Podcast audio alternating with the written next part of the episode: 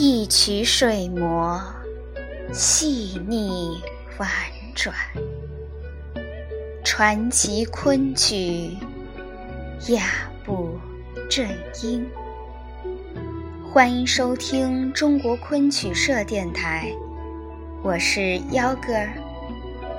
在今天的夜话节目中，我将与您分享的是周传英口述落地整理昆剧生涯六十年春秋篇之新乐府的前前后后。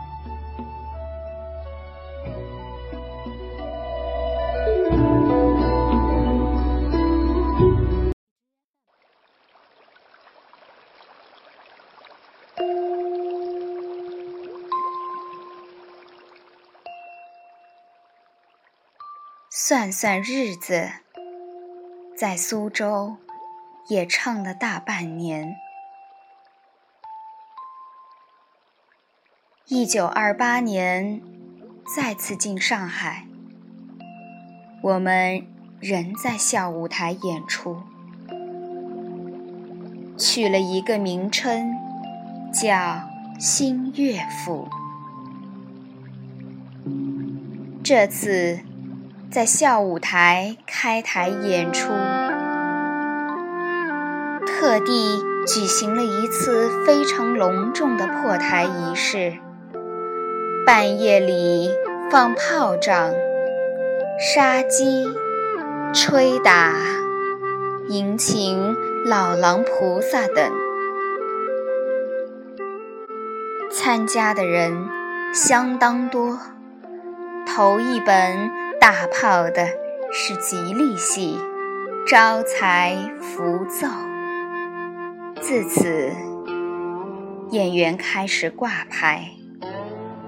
当时还拍过一张照片，那是一九二八年四月五日的，后来为上海昆曲研习社保存着。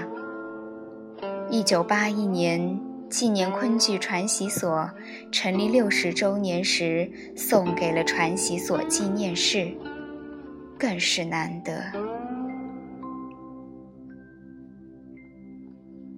这张照片非常珍贵，但文字说明却有不少错误。其中说，全体共四十四人，实则。仅指照片中的四十一个和三个带“传”字的缺席者，但他们并不就都是传字辈，也不是传字班的。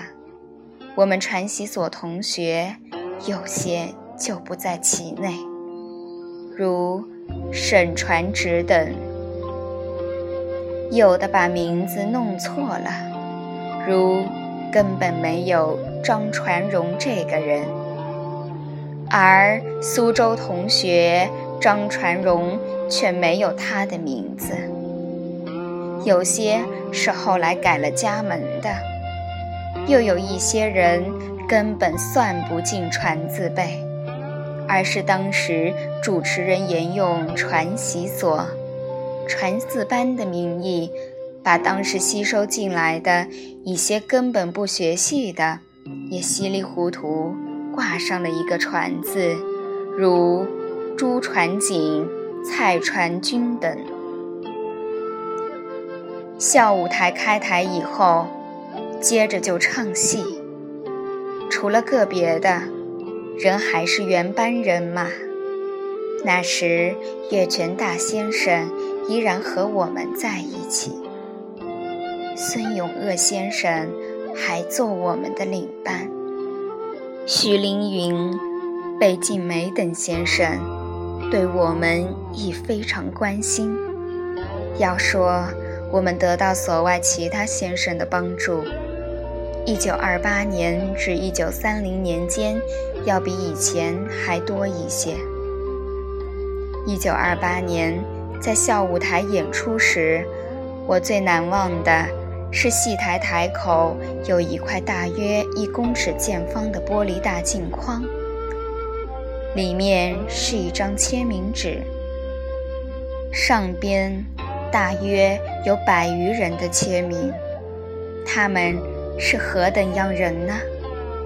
传习所的董事、发起人以及上海昆曲保存社的先生们，自不必说。吴梅先生也带头签了名，还有的都是上海热心昆剧的票友、曲家或名演员、老先生，如昆剧界的丁兰孙、沈西清等，也有京剧界的，如。周信芳、戴教天、林树森等，其中许多人都帮助过我们。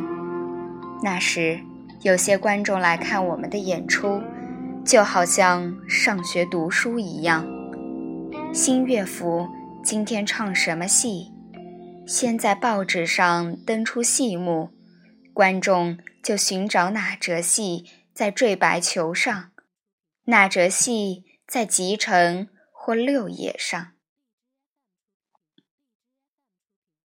爱好昆剧的观众看一台戏要带好几本书。后来，爱好昆曲的禽兽欧先生印了一批单行本，题名《新乐府剧本》，一般的戏目都有，就是小花面戏印的少些。这在当时很受欢迎。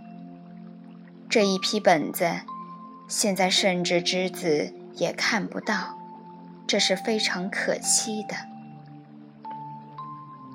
但是总的来说，境况却与以前不同了。一则是我们已正式出科，新乐府不再是以前那样的传奇所。而是一个在社会上求生存的剧团。更重要的变化是，木偶出已不再继续主办。传字班主办人换了陶希全、严慧宇二人。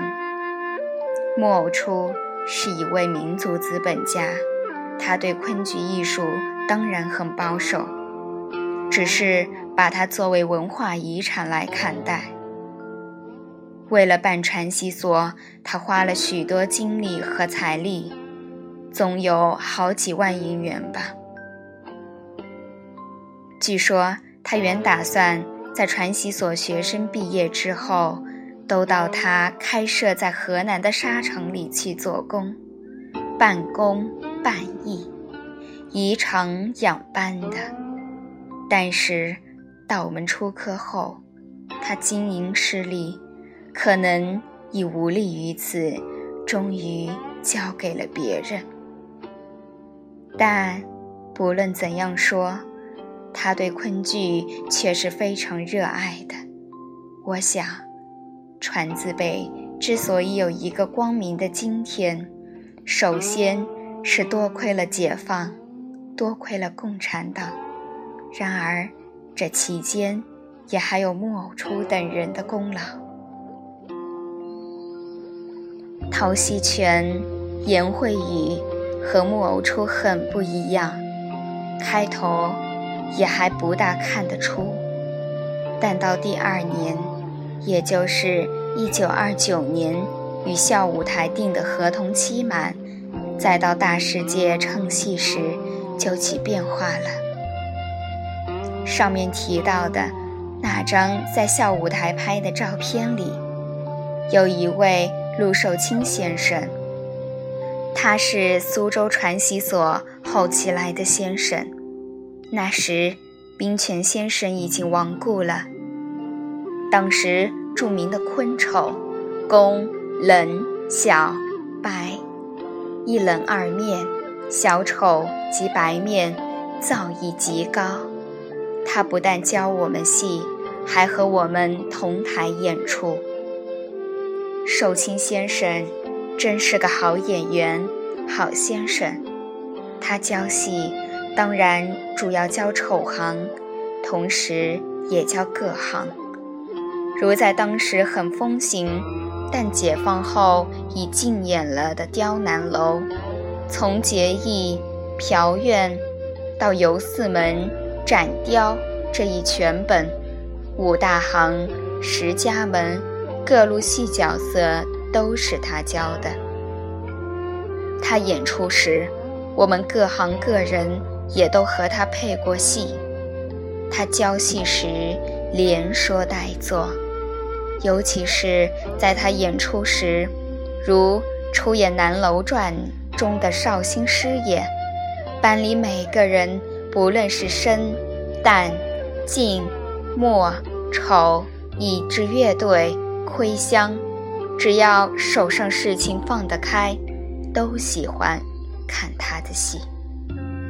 我们最喜欢给先生配戏，师生同台，戏特别唱得出。他一出场，好像开了自来水龙头，戏会自然而然地流出来，对自己帮助很大。只可惜，以前这种机会并不多。寿清先生在新乐府时。机会就较多了，比如唱全本《呆中福》，他扮演主要人物陈实，其他角色都由学生扮。但是我们既巴不得给他配戏，又怕跟他同台。一听说今朝给寿卿先生做搭头，心里高兴得很，但临到出场。又不大敢走出上场门，为什么呢？他实在演得太好了。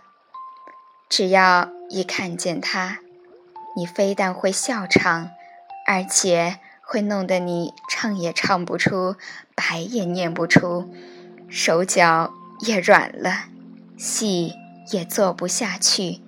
当然，笑场是犯班规的，大家也不敢。书呆。与寿清先生同时来教我们的，还有一位施桂林先生，他也是当时有名的矮子花旦，唱得极好，教的也极好。那年是一九二七年，我们在苏州道和曲社演出，游彩云先生已离开了。大先生沈月泉把施桂林先生请了来。那时我们已学了《西厢记》和《蝴蝶梦》。石桂林先生对我们说：“生旦有四本看家戏，叫一西匪胡，你们只学了一半。他教了我们《一珠记》和《翡翠园》。”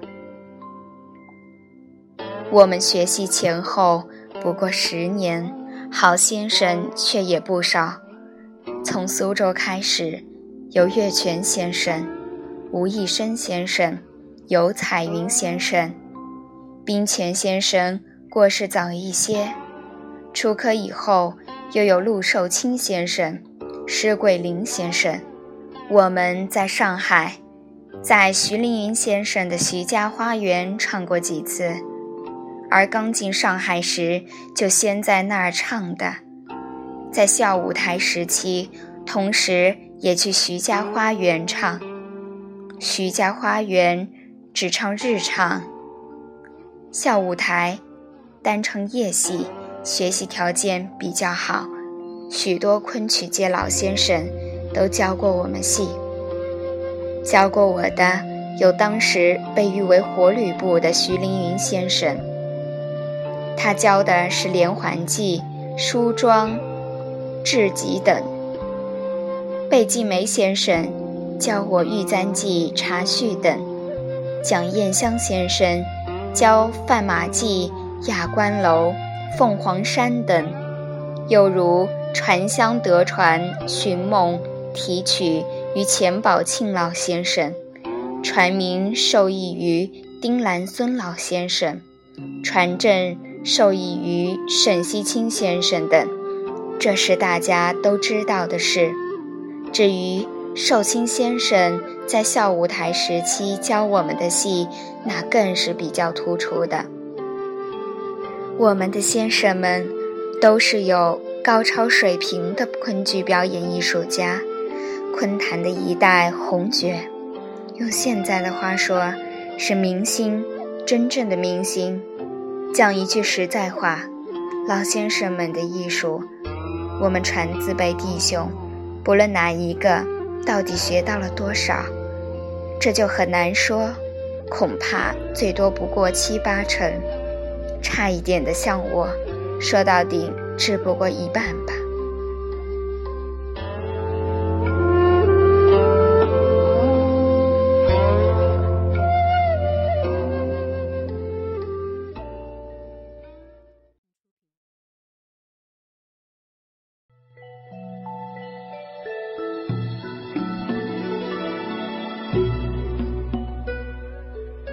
本期夜话节目文案选自周传英口述，落地整理的昆剧生涯六十年。更多精彩内容，请关注中国昆曲社微信公众账号，输入“昆曲社全拼”就能订阅有声有色、赏心悦目的昆曲大雅微刊了。感谢您的聆听。我们下期再见。